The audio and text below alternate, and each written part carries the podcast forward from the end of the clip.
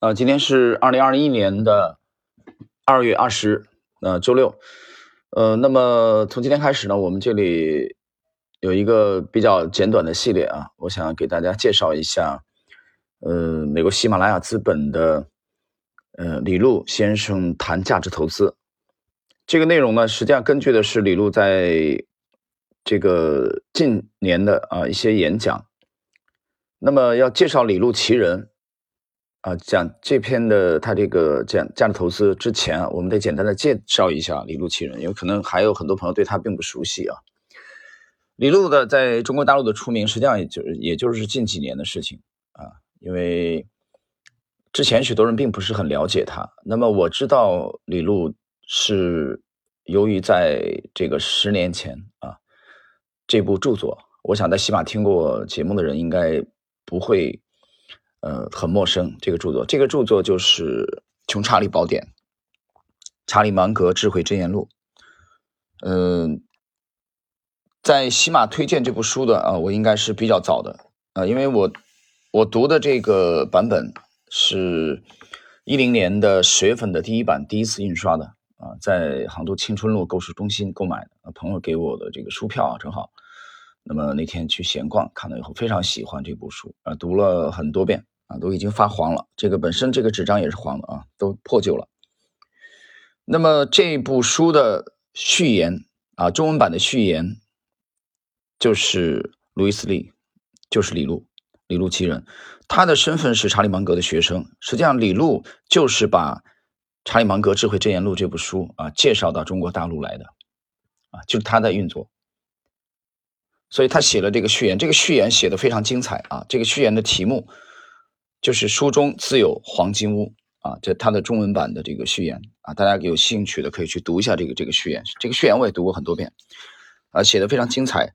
但是李路可能近几年为很多人所了解，主要是由于他呃，在他的介绍之下啊，在零八年他把比亚迪介绍给了查理芒格啊。那么，芒格呢推荐给了巴菲特啊，伯克希尔投资了比亚迪啊，至今，这是一点让李路广为人知。第二点就是查理芒格家族的资产是交给李路来打理的，而且芒格对李路的评价也非常之高啊。李路一直是以查理芒格学生的这种啊身份出现，你可以去读这个序言啊，你去关注他的呃这个动向。那么好了，我们就开始今天的这个内容啊。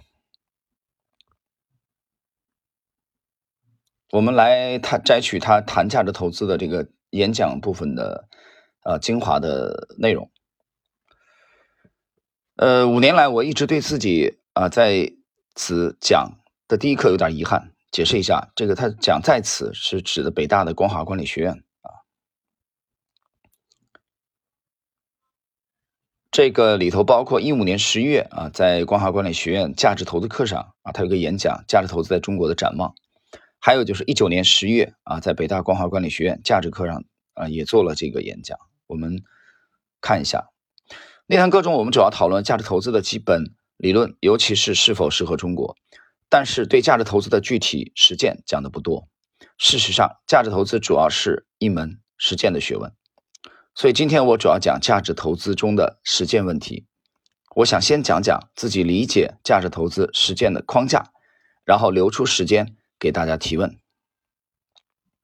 我这里停顿一下，呃，有些人可能不太理解，他说：“呃，我听了你的这个节目很长时间啊，你们的风格是以自下，呃，自下而上为主的。”啊，你们的风格是以趋势投资为主的啊，但是为什么还要花这么多的精力啊？相当的精力，除了我看你一半以上的篇幅解读杰西·利弗莫尔之外，啊，趋势投资的鼻祖。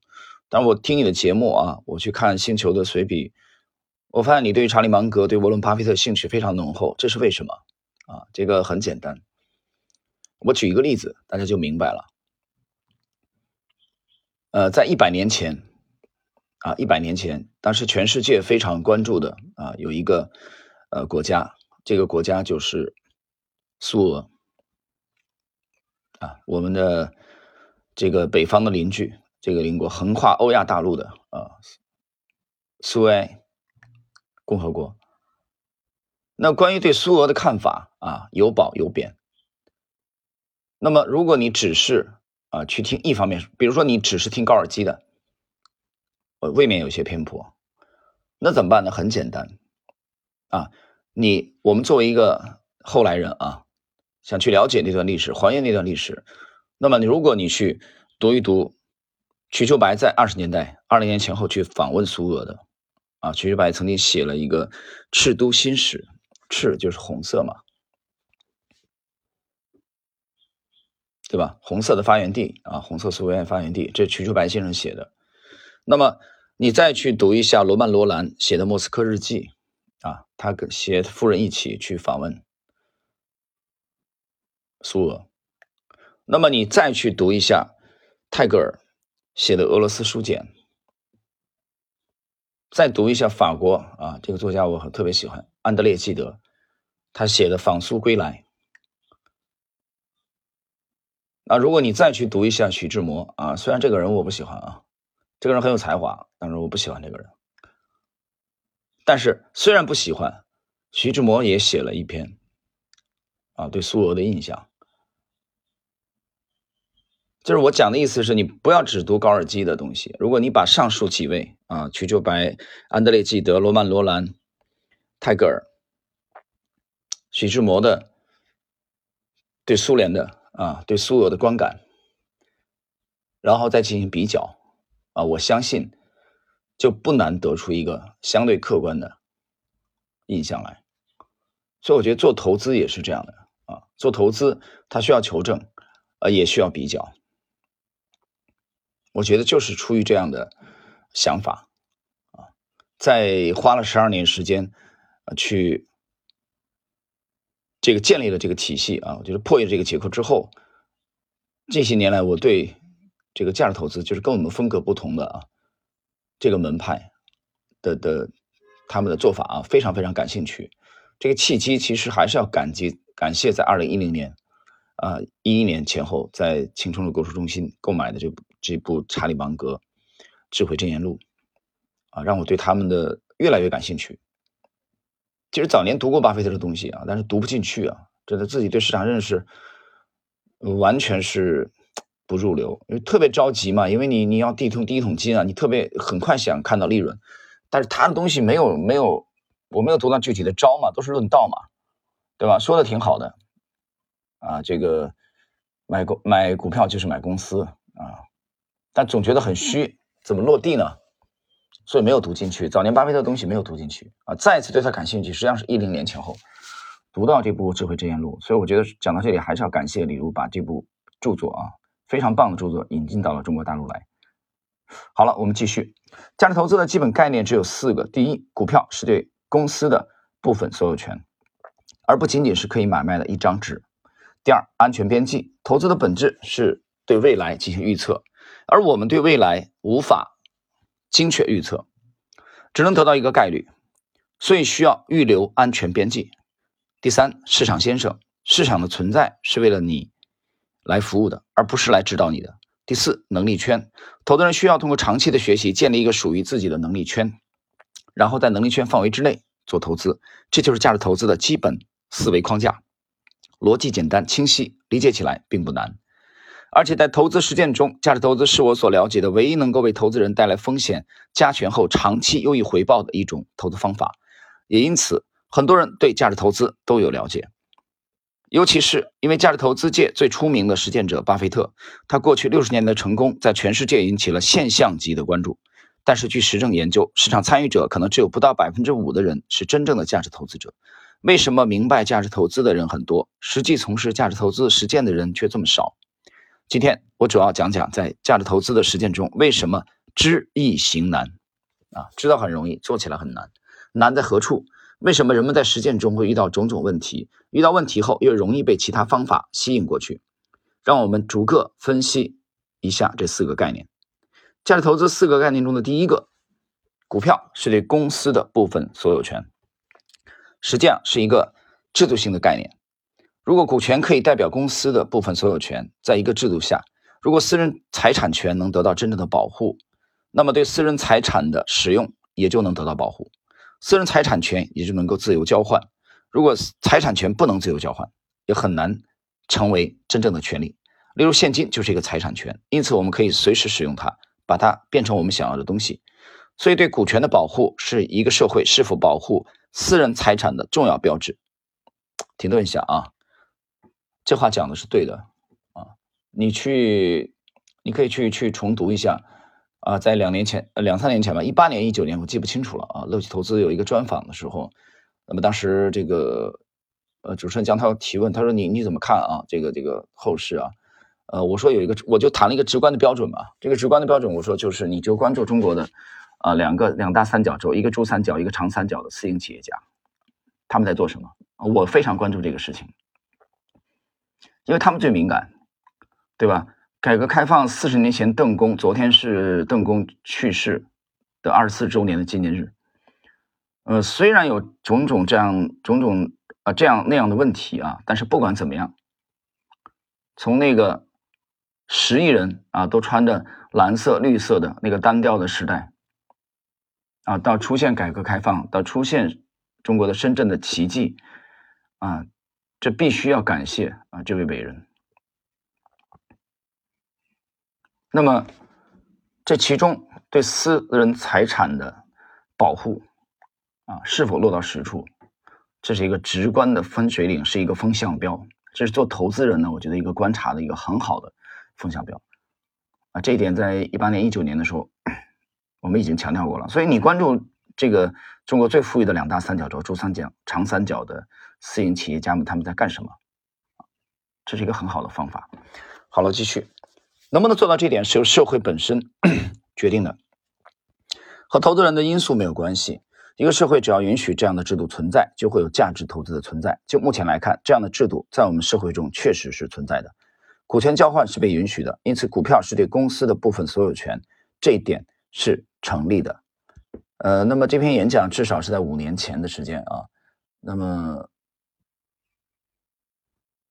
我们我们只能说到现在为止还是成立的，啊，以后我不知道，啊，那我们再看，啊，到现在为止还是成立的，啊，昨天我在星球也感慨啊，我说如果邓公没有改革开放的话，没有股市，那像我们这样的人能做什么？能做什么呢？那我估计还是很有很多的时候啊，无奈的，很无奈的。也要去做自己不情愿的事情，也要去看那些人的脸色。但是股市给了我们机会啊，给了知识分子，给了读过几本书的人，可以不看别人脸色啊。查理芒格讲的“干净的赢”的机会啊，什么叫干净的赢？不要内幕消息，不需要内幕消息，不需要看 leader 领导的脸色啊。我可以不屌你这个体制，去你大爷的！你只要有本事，每年稳定的从。股市当中找到伟大成长的公司，让你的财富增长就可以了。啊，所以我觉得从这点来说，我们还是要感激邓公的改革开放。好了，看第二个，安全边际，实际上是一个方法问题，概念上没有特别大的歧义，付出的是价格，得到的是价值。因为对价值不是很确定，所以要尽量低的价格购入，这一点相信大家都认同。那么这样看来，价值投资在实践中最主要的困难可能来自另外两个概念：一是市场先生的假设，二是能力圈的建设。对于市场先生的假设，我们先回顾一下最早本杰明·格雷厄姆教授是怎么描述他的。他说：“你可以把股市想象成是一个精力特别旺盛、不太善于判断、也不太聪明，但也不坏的人。他每天早上起来第一件事就是给你吆喝各种各样的价格，不管你感不感兴趣，他都不停的吆喝。但这位市场先生的情绪变化无常，有时候啊。”他特别乐观，叫价特别高，有时候特别抑郁，价格喊得很低。大部分时间你可以对他忽略不计，但是当他变得神经质的时候，或者极其亢奋，或者极其抑郁，你就可以利用他的过度情绪进行买卖。但是你会发现一个很大的问题，在学校里，当你读到市场先生的概念时，你会觉得很有道理。然而一旦进入到市场开始工作的时候，你会发现跟你做交易的对手都是真实存在的人。这些人看起来学历很高，钱比你多，权力比你大，经验也比你丰富，个个都是高大上，很成功，有些甚至是你的上级。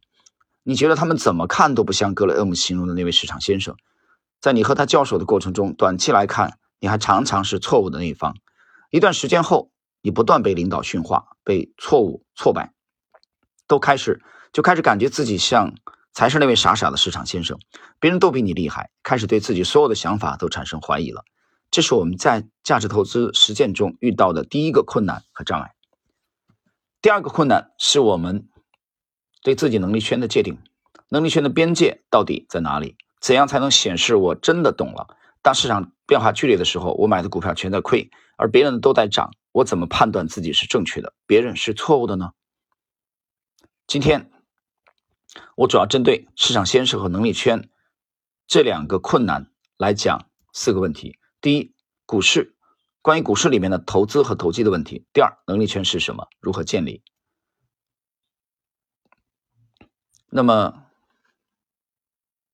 第三，投资人的品性，无论是沃伦还是查理都曾讲过，投资人最重要的一个叫 temper temperament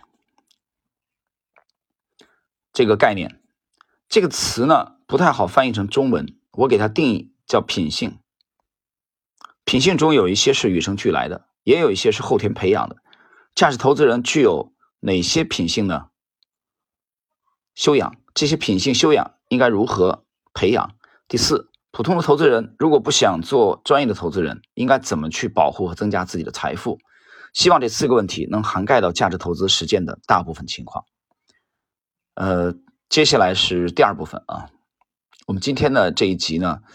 呃，给大家介绍这篇他这个演讲的前两部分内容。我们看第二部分，股市投资与投机的结合体。我们在股票市场中投资，首先必须得面对股市。股市到底是什么？股市里边的人是哪些人？他们的行为有哪些类型？价值投资人在其中处于什么样的位置？我们先回溯一下股市的历史。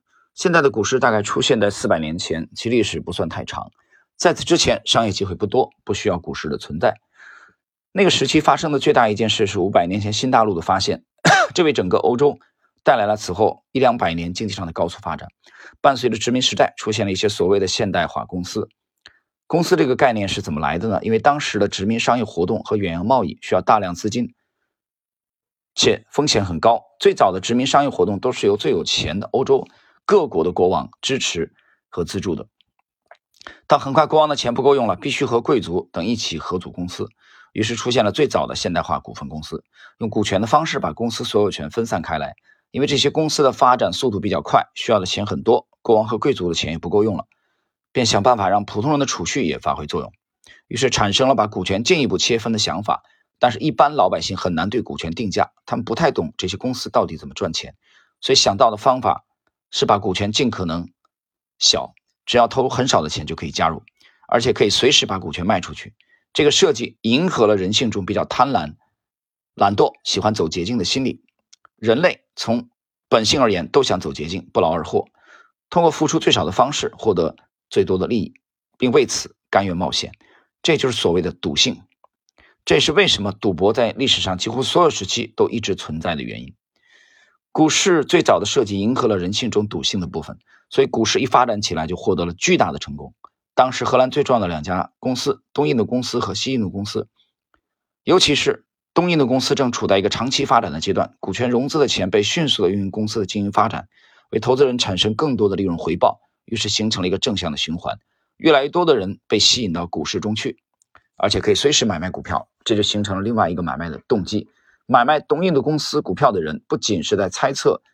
他未来的业绩更多的是在猜测其他人买卖这只股票的行为，投机行为是早期的股市大受欢迎，越来越多的公司因此发展起来了。但股市还有另一个非常奇妙的功用——正向循环的机制。随着越来越多人的加入，越来越多的公司被吸引进股市。这些公司如果处在一个长期上升的经济中，通过股市融资就能够扩大生产规模，创造更多产品、更多的价值。让人们获得更多的财富，人们有了更多财富，就会产生更多的消费，啊，这就形成了经济中正向的循环机制。虽然在股市刚开始的时候，其设计机制利用了人性中赌性的成分，但当参与的人和公司达到一定的数量时，如果经济本身能够不断的产生这样的公司，这个机制就能持续下去。恰好也在四百年前，另一种制度开始慢慢诞生，这就是现代资本主义制度。以及现代市场经济制度。此时，科学技术本身已经开始发生革命性的变化，持续数百年，一直到今天还在进行。科技革命和市场经济的结合，产生了人类历史上从未发生过的现象：经济开始呈现出持续的累进的增长，延续增长了大约三四百年，把人类文明带入了一个前所未有的崭新阶段。复合增长是一个很可怕的概念，绝大部分人大概不知道累进的力量有多大，因为这个现象在人类历史上从来没有发生过。假如一个公司的利润以每年百分之六七的速度增长，连续增长两百多年，大概会增长多少倍？虽然每年百分之六七的回报看起来不是很高，但两百多年后可以增长一百多万倍，这就是累进回报的力量。停顿一下啊，这个其实指的就是复利啊，就是复利的。这样的回报会吸引越来越多的股民进入股市，越来越多的股民进入股市，就会吸引越来越多的公司上市。这是股市能把社会的全部要素都调动起来一个很奇妙的功能。股市最早的设计初衷未必是这样，但是结果却是如此。所以股市从一开始就有两类人：一类是投资的，另一类是投机的。投资者预测公司本身未来的表现，而投机者则是预测股市中其他参与者在短期内的行为。这两类人有何区别呢？投资跟投机最大的区别在哪儿？这两种行为的结果有何区别？对投资者而言，如果投资的一个公司遇到可以累进、持续增长的经济，它的利润和投资回报会持续增长；而对投机者而言，如果只是猜测他人在短期之内的买卖行为，到最后只可能有一种结果：赢和输必须相等，也就是零和。这个市场中所有的投机者买卖股票所获得的利润和亏损加在一起，其净值一定为零。这就是投资和投机的最大区别。当时我当然我并不否认，其中有一些人可能赢的概率高一些，时间长一些，而有些人可能一直在做韭菜，一直没翻身。但是总的来说，只要给足够的时间，全部投机者无论赚钱还是亏钱，加在一起的结果是零，因为这些投机的股市参与者短期内的行为不会对经济、对公司本身利润的成长产生任何影响。有的人可能会说，我是百分之八十的投资，百分之二十的投机。是混合型的，这类参与者，他百分之七十八十的投资人那方面的工作如果做得对，甚至他只投了指数，其回报也会因为现代经济累进增长的特点而持续增长。但他投机的部分一定会纳入到所有投机者行为的总和中，最终的结果是一样的，全部归零。知道这个结果后，你是选择去做一个投资者还是一个投机者？当然这是个人的选择，没有好恶。唯一的不同是他对社会的影响。投资者的确会让社会的所有要素进入一个正循环、正向循环，帮助社会进入到现代化。所谓现代化，其实就是一种经济开始进入到复利增长的状态。关于现代化啊，有兴趣的同学可以去读我之前的长篇文章《李路谈现代化十六讲》。相对而言，股市投机的部分跟赌场非常接近。从社会福祉的角度讲，我们不希望这个赌场太大，如果没有赌性、投机的成分，市场也无法存在。但真正让股市长期发展下去的参与者是投资者。我们可以把投机的部分当做 necessary evil，就是必要啊之恶来看待。这一点是去不掉的，也是人性的一部分。我们无法否认人性中赌性、投机的成分，但我们不能让这个部分太大。无论何时何事。如果投机的成分太大，社会必然会受到伤害。我们刚刚从二零零八零九年全球金融危机走出来，对这种伤害还是记忆犹新的。所以，当你明白了归零的道理，你的确可以把这些投机者当做市场先生。有些投机者可能的确在股市中获了利，在一段时间内投机套利很成功，啊，比你有钱有地位，但是你骨子里明白，他所有的行为总和最终是归零的。如果你的价值观是希望对社会有所贡献，那你毫无必要对他表现出那么的尊重，哪怕他各方面看起来都比你强，这是一个价值观的问题。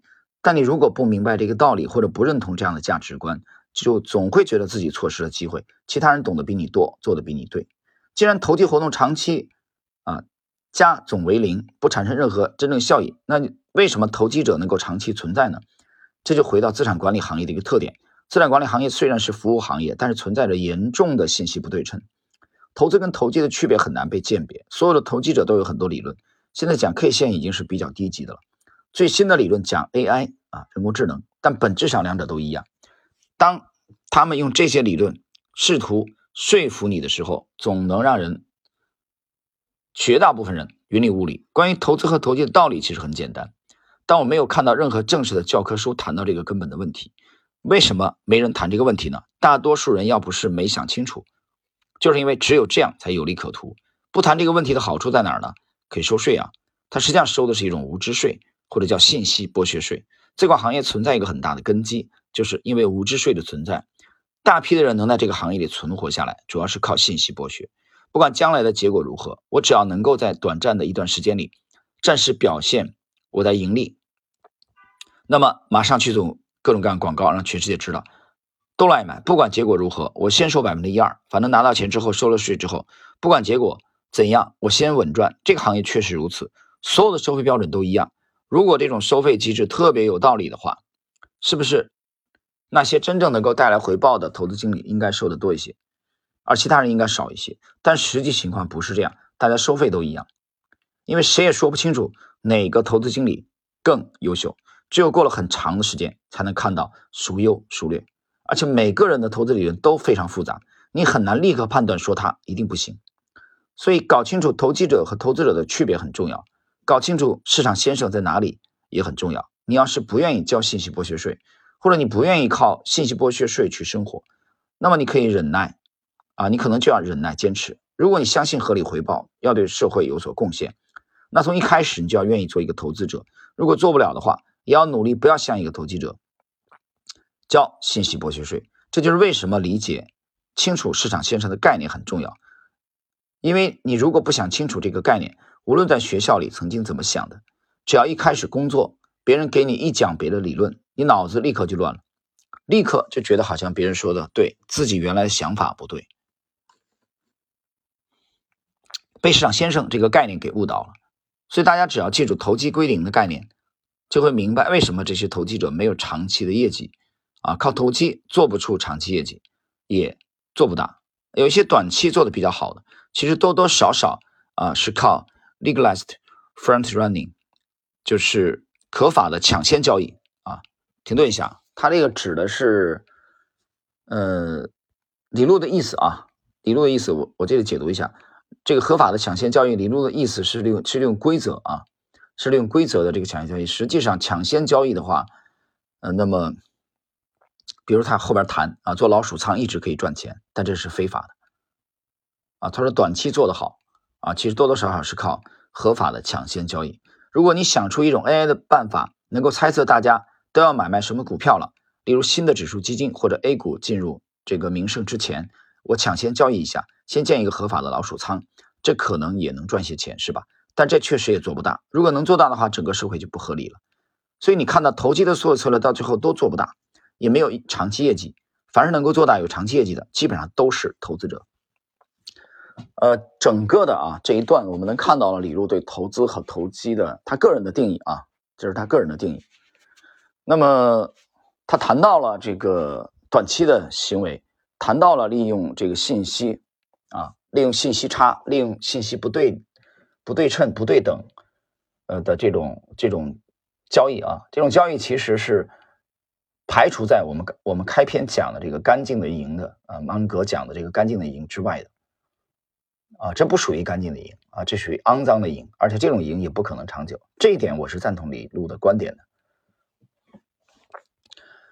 呃，但同时啊，我这里谈一下个人的看法啊，但同时，的确是有这样的投资风格的存在啊，就是被李路解释为啊这个啊所谓投机的啊啊，你比如说大奖章的啊这种这种做法。大奖章这种做法，就他通过数据，通过的也是公开的数据啊。而且大奖章的这个改进之后，那么以短线为主。虽然大奖章在外发行的这个基金这几年表现非常差，不好啊，可以公开的，但是他没有公开的那个基金的数据还是不错的，就是没有公开发售的。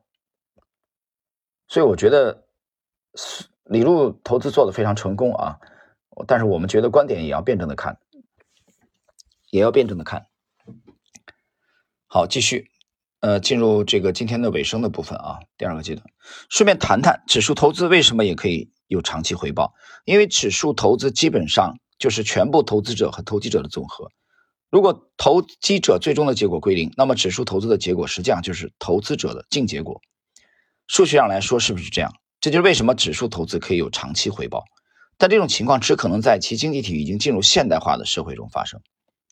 现代化经济体能够自发的产生累进、持续的经济增长，而且在实行市场经济和股市注册制的市场，即股市指数能够比较代表经济体里所有的规模公司。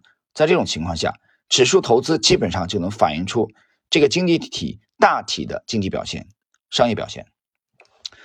好，那么今天呢，李洛的这个演讲的前两个部分内容介绍到这里啊，我最终谈谈谈我的这个观感啊。呃，首先他的演讲内容肯定是比较精彩啊，那么我才想介绍给各位啊，这是我讲的第一点。但是第二点啊，我也不认为我赞同他所有的观点啊。举个例子，他那部新著啊，我曾经读过，去年二零二零年曾经读过。呃，做投资的人，你你你发现啊，其实价值投资人他一定是啊乐观主义者，对吧？他一定是乐观主义者。价值投资，对吧？你其实做的是什么？你赌的是你做的是国运嘛？啊，就像巴菲特一样，他他其实赌的是美国的国运，对吧？有人说怎么用这个词儿啊？不好听啊！价值投资不是赌啊，别那么高大上，其实也是赌，也是赌，对吧？他和和那种一般人概念中那个赌徒，只不过赌徒可能是赌的是短期的变化而已，啊，所以我们通俗一点。也是赌嘛，本质上是一样的。那么你去读他的文章啊，去读他的这个著作，你去读，包括刚才他讲这个对私私有产权界定这个啊，这点我是非常赞同的。但是他谈了这个所有投机者归零的这个啊这一点，就这里边的内容当中，我我也不是百分之百都赞同的啊，有一些我持保留意见。我举个例子，投资啊。就是纯投资者不投机啊，就一定不归零吗？我觉得也未必，未必。为什么呢？有人可能不理解啊，这玩意儿投资怎么怎么可能也可能归零呢？你刚才谈到，因为他自己刚才谈到一个这个私有产权的问题啊，其实是这样的，就这个你只要是投资投机就会有风险啊，就会有风险啊，极端一点就会有归零的风险。怎么可能没有呢？你想一想这个道理，对吧？私有产权的保护可以保护，也可以不保护。它不保护的话，你不就归零了吗？不就是归零了吗？你想一想，是不是这样的？所以我讲了，就是他做资管的啊，就是不是做配置的，做这个投资，因为他不做空的嘛。嗯，你你这个基本上延续了芒格、巴菲特风格，他他不太做空的，很少做空的，基本上就是做多的，就是做多的啊。那主主要的风格就是买进持有嘛，筛选筛选伟大的公司买进持有，不做空的，不做配置的。这一点和这个高龄的这个张磊的恩师啊，这个这个大卫斯文森是有很大区别的啊。其实斯文森是一个做资产配置的高手啊，他和巴菲特的区别，巴菲特是一个选股的高手。啊眼光特别的老辣，很毒辣，啊，选股非常善于筛选伟大的公司，但是做配置，斯文森是高手。配置啊，这个这个东西，当然张磊也讲过一件事情啊，张磊曾零五年曾经发现了一个很好的机会啊，可以做做空啊，很赚一笔，被他的导师啊给训了一顿，告诉他你别这么干。这件事对张磊触动很大，这以后有机会我们再讲这个事儿啊。就我想讲的意思是什么？投资投机实际上都有，都是有归零的风险啊！你不能说只是投机有归零的风险，投资就没有。我不这样认为，不这样认为。虽然看起来好像后者的几率小一点而已，对吧？因为在某些经济体，呃，实际上是善变的啊，实际上是善变的。当然，我们有人说那么悲观，也不一定悲观。我觉得还是个配置的问题。我比如我之前节目曾经讲过，我没有把所有的资产全部都配置到 A 股，为什么？因为需要配置，你为什么需要配置呢？因为你没有百分之一百的心里就踏实了，对吧？如果你百分之一百心里踏实，你可以全部都是做多的啊组合，全部都是做多，但实际上我觉得这是不行的，这是不可以的。啊，因为毕竟存在着风险啊，这些风险是我们肉眼可见的。我刚才开篇提到了几位的观察，提到了安德烈·纪德，提到了这个罗曼·罗兰、泰戈尔，印度的泰戈尔啊，中国的瞿秋白，提到了徐志摩，这些人对前苏俄的这种观感，熟悉这段历史的人自己去去体会吧。所以我觉得还是一个对冲，就是还是一个综合的配置。那么做多是主要的，这个我承认，但是不代表百分之一百的就做多。你必须还有战略层面的这种配置啊，去对冲可能出现的这种风险，呃，甚至是宏观的风险。这些风险都不是我们可以啊掌控的啊，但是我们必须得考虑到啊。所以这是我对李路的这演讲的前两部分的啊一些这个看法。好了，朋友们，我们今天的啊这一期这个李路谈价值投资的啊第一集的内容就到这里，呃，也祝各位周末愉快。